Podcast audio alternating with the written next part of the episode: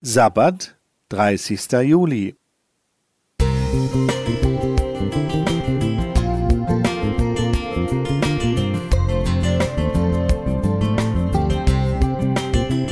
Ein kleiner Lichtblick für den Tag.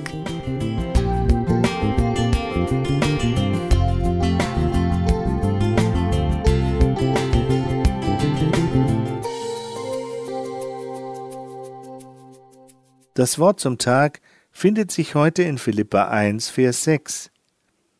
Ich bin darin guter Zuversicht, dass der in euch angefangen hat, das gute Werk, der wird's auch vollenden bis an den Tag Christi Jesu.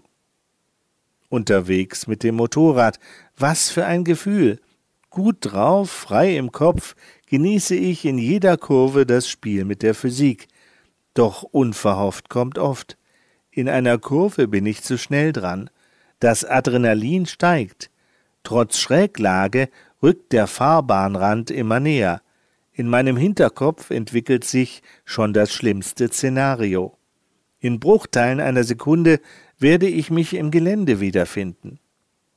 Es ist nicht passiert, weil der liebe Gott seine Hand im Spiel hatte und mich gerade noch rechtzeitig an die wichtigste Kurvenregel erinnert hat, Schau voraus, sieh immer dorthin, wo du ankommen willst.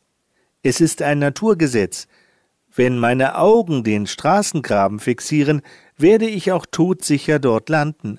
Blicke ich hingegen auf den Kurvenausgang, werde ich die brenzlige Situation mit hoher Wahrscheinlichkeit heil überstehen. Und schon habe ich beim Motorradfahren eine Lektion für mein Glaubensleben gelernt. Denn auch hier geht es um meine Blickrichtung. Wie ich es in den Himmel schaffe?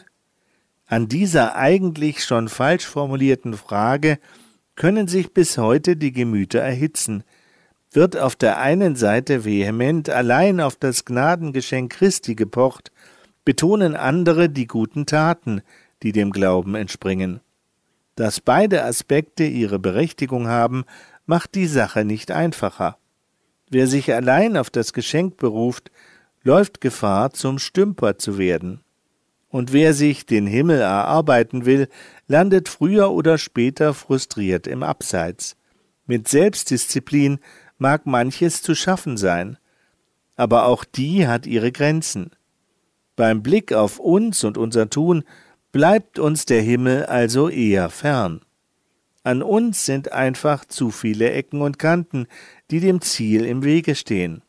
Aber beim Blick auf den Erlöser wandelt sich Gottes Reich von einem allzu schönen Traum zu einer Realität, die wir hier schon auf dieser Erde erleben können. Deshalb schau auf Christus, sieh dorthin, wo du ankommen möchtest.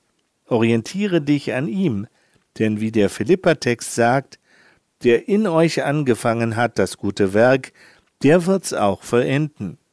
Jesus ist und bleibt der Garant für deine Erlösung. Gerhard Gregori